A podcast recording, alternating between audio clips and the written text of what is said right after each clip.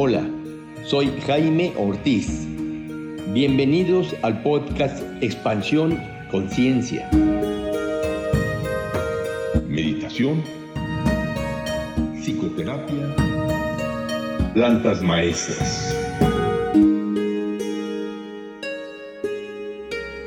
Hola, ¿qué tal amigos? Bienvenidos a este episodio del podcast Expansión Conciencia. En este episodio estaremos hablando del proceso emocional de crecer, los cuatro seres del ser humano. Para hablarnos de este tema hemos invitado al doctor Víctor Muñoz Polit, quien es médico cirujano con maestría en psicoterapia gestal y es autor del libro Musicoterapia Humanista, un modelo de psicoterapia musical. Víctor tiene 35 años como psicoterapeuta individual y grupal Víctor participó como invitado en el último episodio que presentamos hablando sobre la herida primaria, una posibilidad de amarnos. A partir de este episodio, Víctor y yo estuvimos comentando y decidimos hacer otro episodio en el cual Víctor nos hablará del proceso emocional de crecer, los cuatro seres del ser humano. Víctor, ¿qué tal? ¿Cómo estás? Bienvenido. Muy bien, muchas gracias, Jaime. Qué gusto otra vez estar contigo. Oye, me compartías hace rato que estábamos planeando el episodio algunas reflexiones de dónde surge el tema de los cuatro seres. ¿Podrías mencionarnos algo al respecto, por favor? Sí, Jaime, con mucho gusto. Mira, durante estos 35 años de trabajar como psicoterapeuta, me doy cuenta que hay, hay problemáticas que de manera constante están ahí en mis pacientes. Hay conflictos que son parecidos, hay terapias que se parecen unas a otras. Yo me cuestionaba por qué esto se repite de manera constante, ¿no? Me cuestiono, por ejemplo, por qué las parejas terminan si son tan valiosas, ¿no? Cuando conozco una de las partes o la, o la otra. O por qué si siguen tienen tantos roces y conflictos y son tan poco nutritivas y superficiales. Son cosas que me he venido cuestionando o por qué andamos buscando de manera constante la satisfacción afuera. Y todo esto siempre lo he tenido presente y en las diferentes formaciones que he tenido la oportunidad de estudiar y trabajar con ellas, eh, estaba ahí la pregunta, ¿no? Y de pronto un día, como una especie de eureka, trabajando yo con mis alumnos, me doy cuenta que se integró adentro de mí una visión del ser humano que le llamé los cuatro seres del ser humano. Y esta visión del ser humano es una mezcla de los años que yo trabajé al lado de mi maestro John Pierracos, creador de la core energética, aquí hablamos de esto un poco, y al lado de Krishnananda Yamana, mis dos últimos maestros que trabajan de manera muy profunda con las heridas que también ya había hablado. Y entonces de pronto un día me di cuenta de que era fácil entender el ser humano si lo entendía de esta manera. Y surgieron los cuatro seres.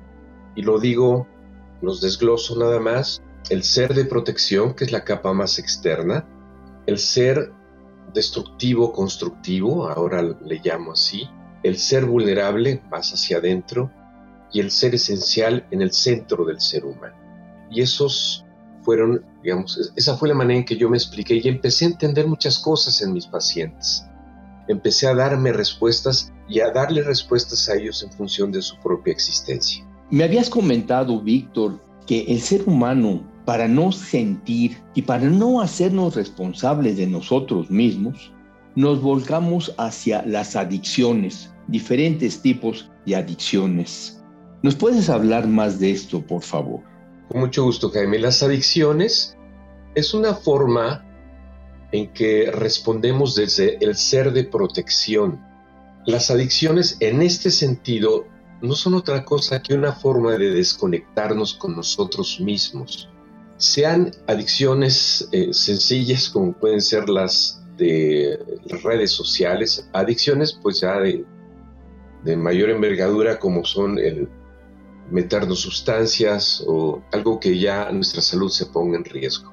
Cualquiera de estas adicciones, que hay una gama enorme, es una forma de no conectarnos con nuestros sentimientos y nuestras emociones. Por ejemplo, los que hacemos mucho durante el día, los que estamos trabaje y trabaje durante el día, los que fumamos o los que estamos en excesos de relaciones o, lo opuesto, nos aislamos, no es que quiera decir yo que estas son adicciones, pero sí son formas en que nos protegemos para no sentir lo que está más en el fondo de nosotros mismos.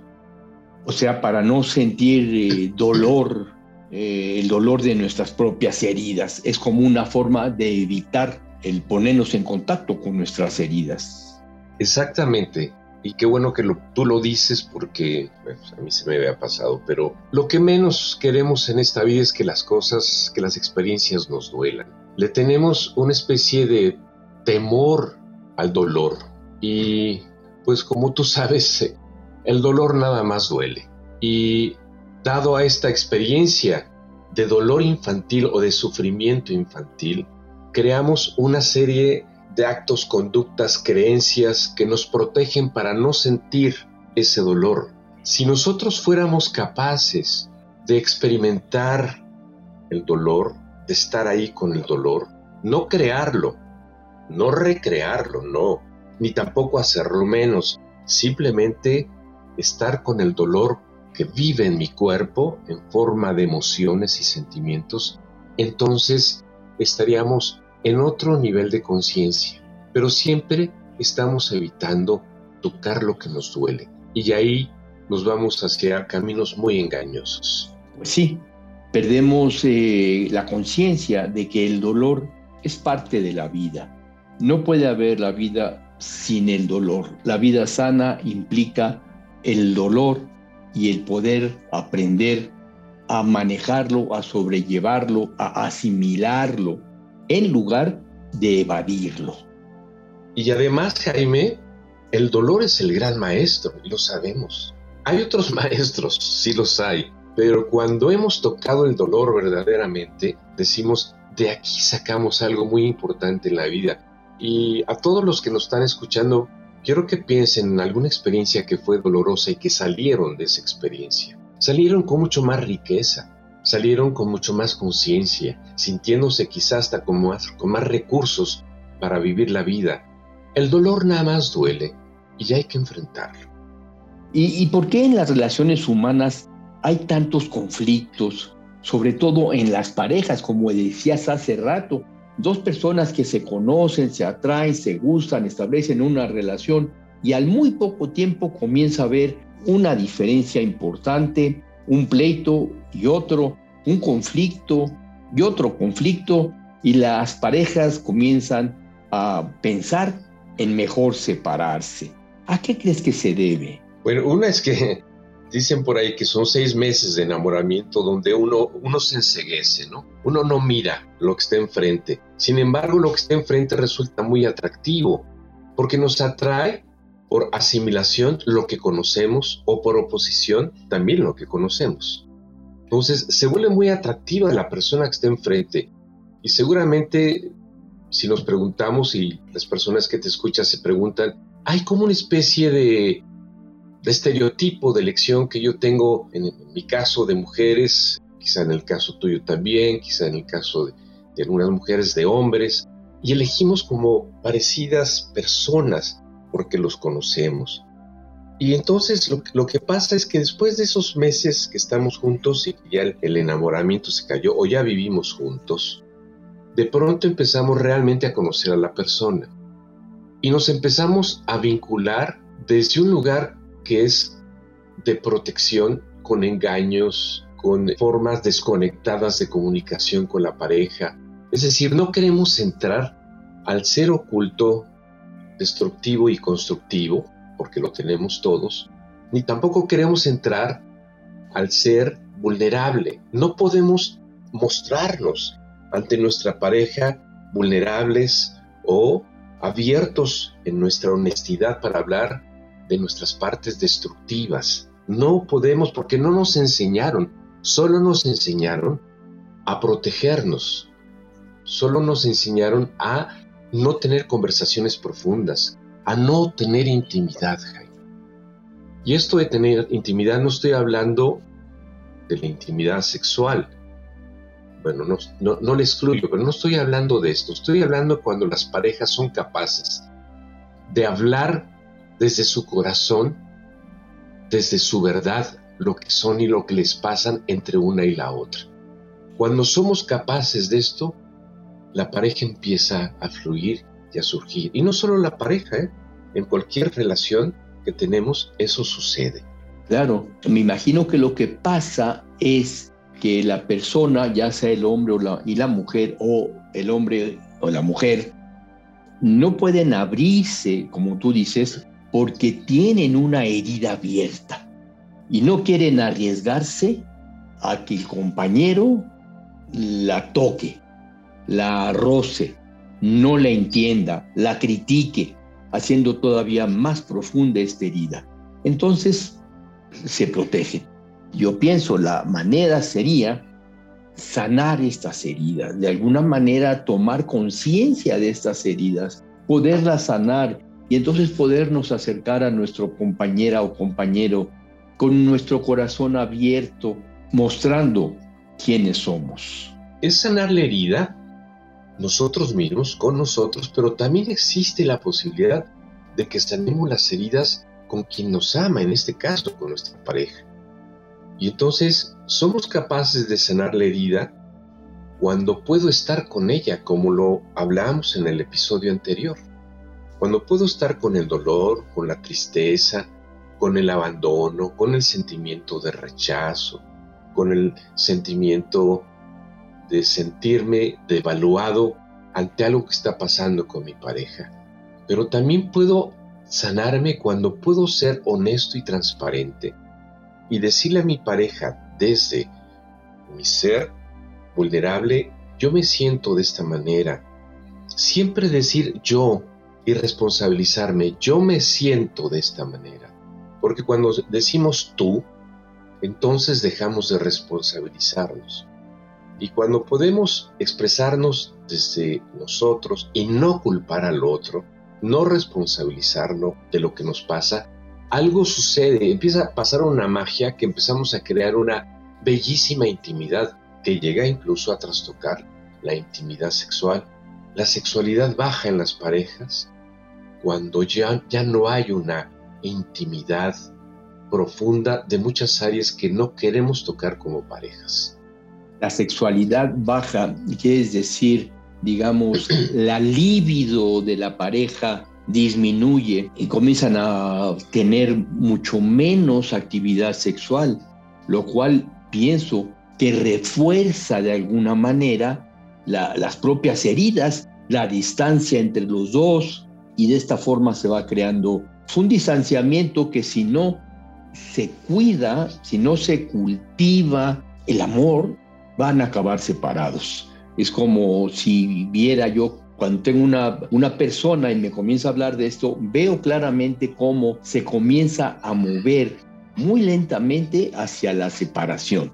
Y la forma de tener este movimiento hacia la separación es regresar a uno mismo, hablar con la pareja desde uno, sin culpar, porque el otro no tiene culpa de nada, todo como tú decías en el episodio pasado, son solamente disparadores, pero lo que tenemos adentro es lo que es importante.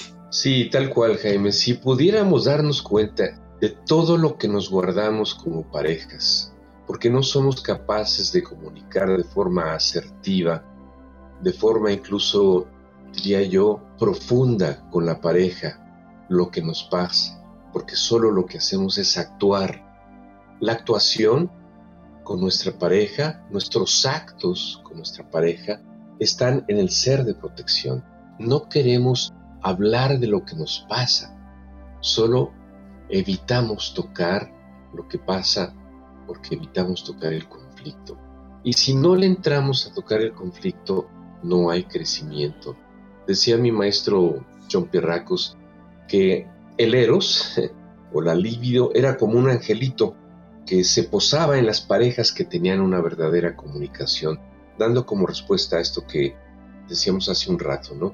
Que cuando hay buena sexualidad es porque hay eros, y cuando hay eros es porque hay una muy buena comunicación.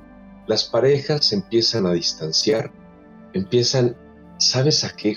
Es terrible, Jaime, acomodarse en un mundo donde no pasa nada, pero puede pasar en cualquier momento la separación. Se acomodan, no se toman el riesgo de hablarse con la verdad, de hablarse con honestidad. Así es, Víctor. ¿Y por qué piensas tú que nos cuesta tanto trabajo hablar desde nuestra verdad y en lugar de esto actuamos siempre desde lo que hemos aprendido? Pues es un poco lo mismo, Jaime. Si hablamos desde nuestra verdad, creamos, no siempre, pero muchas veces creamos conflicto. Pero cuando hablamos desde nuestra verdad, necesitamos aprender a hablar desde nuestra verdad sin lastimar al otro, sin dañarlo, siendo responsables que esto es mío. Pero generalmente cuando hablamos, cuando hablamos común y corriente, como le hacemos con nuestras parejas o amigos o lo que sea, pues lanzamos como una energía que está dentro de nuestro ser, destructivo, constructivo, que lastima al otro. Y entonces crea conflicto y el otro se siente lastimado y reacciona y nos lastima a nosotros. Entonces aprendemos a ya no hablar, aprendemos a alejarnos. Pero es un aprendizaje que no ayuda para nada a ningún tipo de relación. Sí, porque aprendimos de, desde muy jóvenes, desde muy niños, a echar la culpa. Así los niños echan la culpa al hermano, a la hermana, la hermana al niño, etc. Y este aprendizaje sigue estando y aunque pasen los años, seguimos culpando. Ahora ya no al hermano, sino a la esposa o al esposo. Y siempre que empezamos una plática que queremos que sea de unión y de crecimiento y la empezamos poniendo la responsabilidad en el otro, ya dimos un paso en falso no vamos bien. Absolutamente. Y para no dar espacio tendríamos que realmente ser responsables de que esto que me está doliendo, me está pasando, es mío. No hay nada afuera. Esto es mío. Lo de afuera solo son detonantes. Si mi pareja detona en mi enojo, no es cierto que ella, es la, la causante de mi enojo, no, ella solo detona el enojo es mío y yo tengo que aprender a manejarlo. Este enojo está en el ser destructivo constructivo. ¿Y qué podemos hacer, Víctor, para trabajar con este ser de protección? Mira, con el ser de protección tendríamos que estar muy conscientes de todas las formas en que nos desconectamos durante el día para conectar con nuestras emociones. Lo vuelvo a repetir, cantidad de conductas que tenemos que nos desconectan de sentir, a ver, yo le pregunto a tu auditorio, ¿cuánto tiempo se dan al día para hacer una conexión con sus sentimientos, con sus emociones? No con su mente, con lo que les pasa emocionalmente. ¿Cuánto tiempo? Y te aseguro que no hay ni siquiera cinco minutos al día. Si yo estoy viviendo la vida y la vida me detona, mi esposa, mi hijo, mis amigos me detonan, yo tendría en ese momento que parar y decir, a ver, ¿qué me está pasando? ¿Qué siento? ¿Qué es esto que me está doliendo? ¿Qué es esto que me hace medio sentirme triste, enojado, abandonado? ¿Qué es esto? Y quedarme conectando con eso que me pasa. Pero ¿qué hago? En el momento en que yo percibo una detonación, hago algo. Entonces me voy a echar un tequila, entonces este, me voy a trabajar en exceso, o veo la televisión o me meto en las redes sociales y no hago conexión. Trabajar con el ser de protección sería traspasar el ser de protección, irnos a, a etapas, a las formas más profundas que tenemos, como son, por supuesto, el ser destructivo y el ser vulnerable.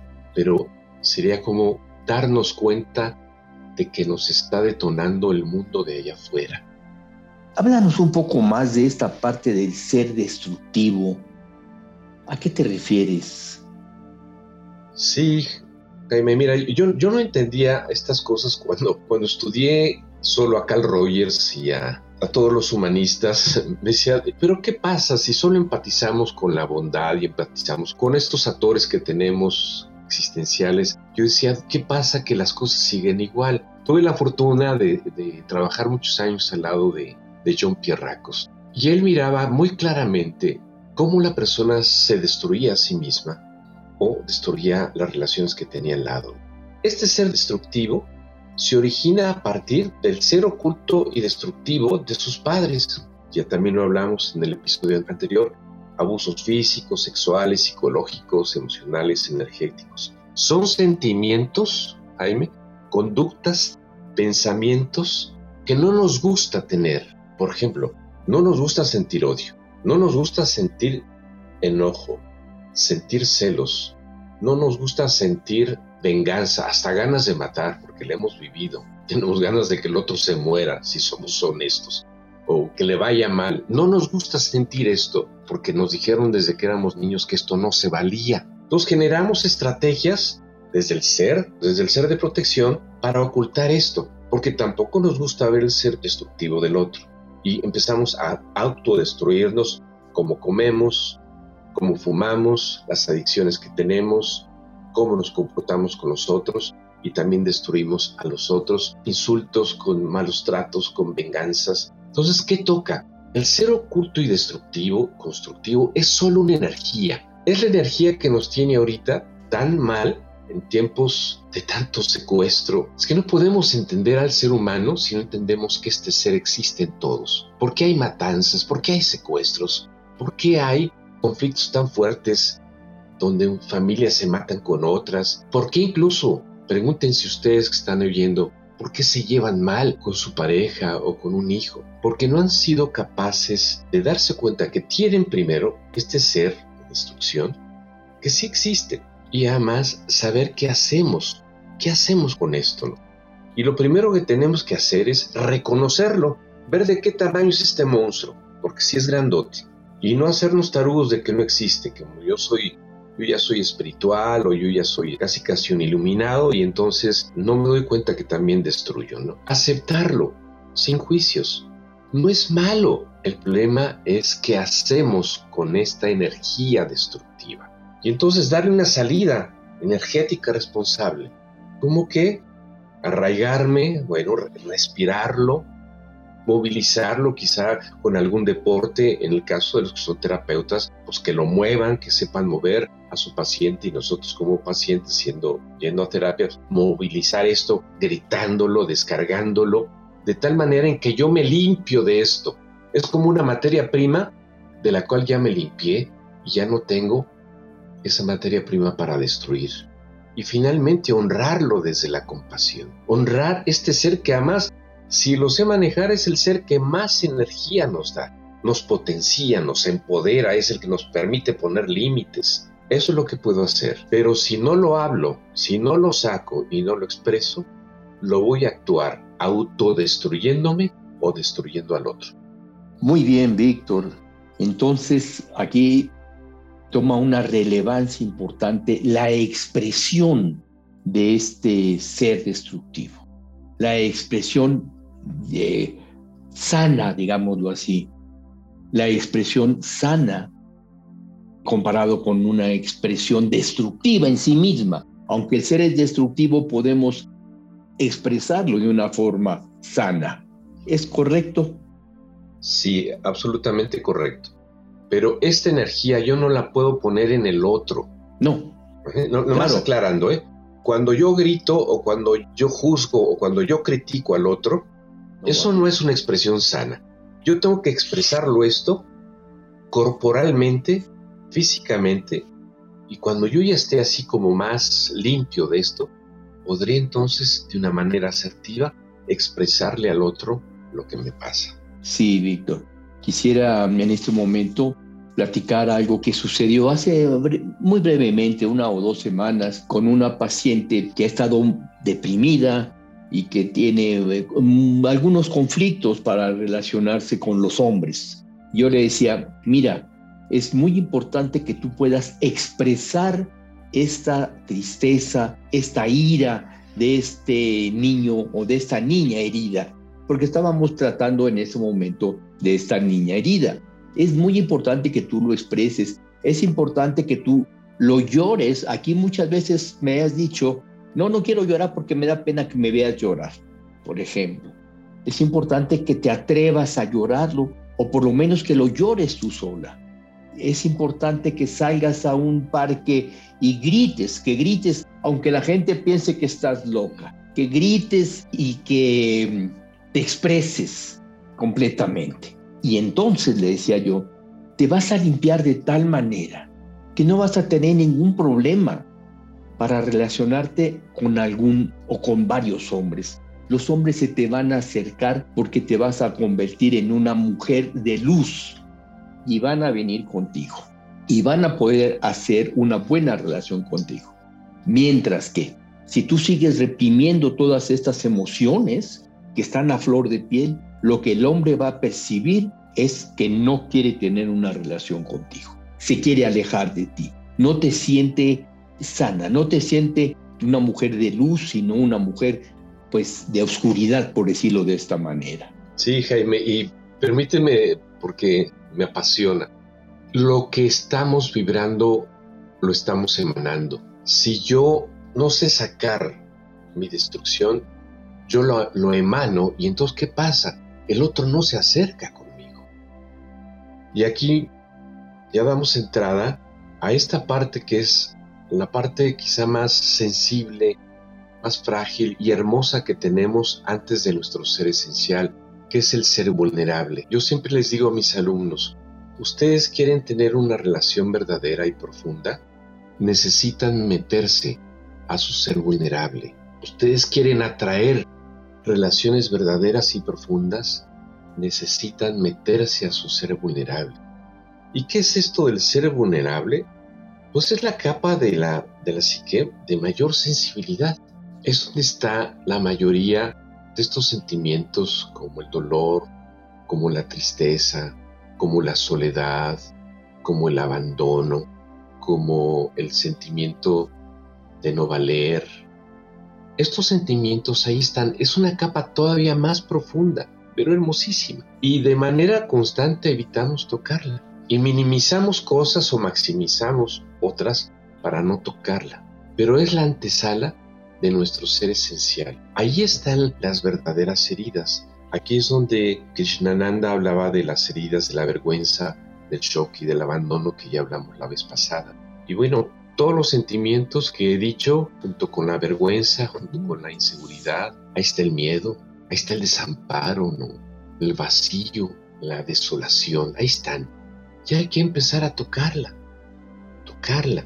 Quizá me voy a adelantar un poquito, pero es cuando yo estoy vulnerable, Jaime, necesito darme cuenta que aparece mi vulnerabilidad.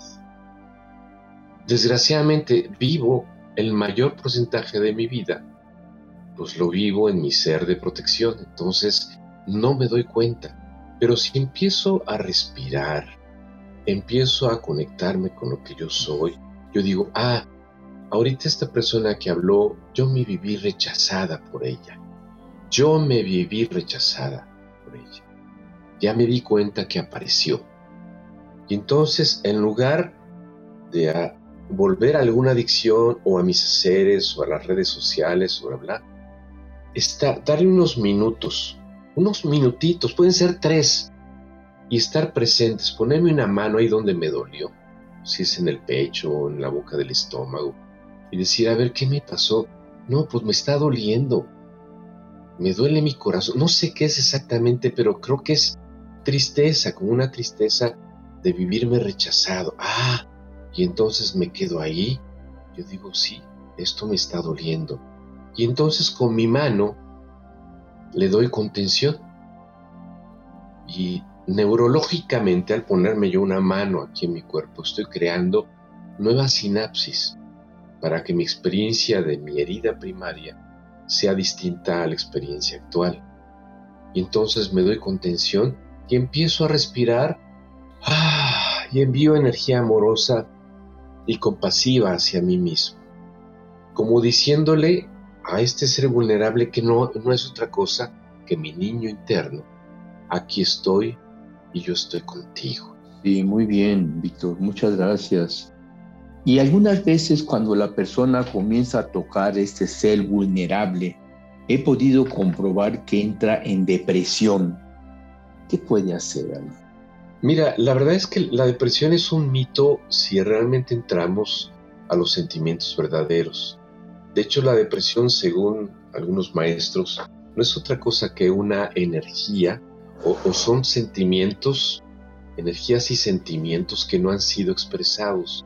Si yo expreso mi dolor, si yo expreso mi llanto, mi tristeza, o expreso mi enojo, expreso mi rabia, todo esto, realmente no voy a estar deprimido las personas sienten miedo a tocar un dolor más profundo, entonces dicen que están deprimidas. La depresión es un estado energético donde la energía baja muchísimo, muchísimo. Y bueno, podríamos hacer otro, otro podcast de lo que es la depresión, pero cuando estamos tristes no estamos necesariamente deprimidos.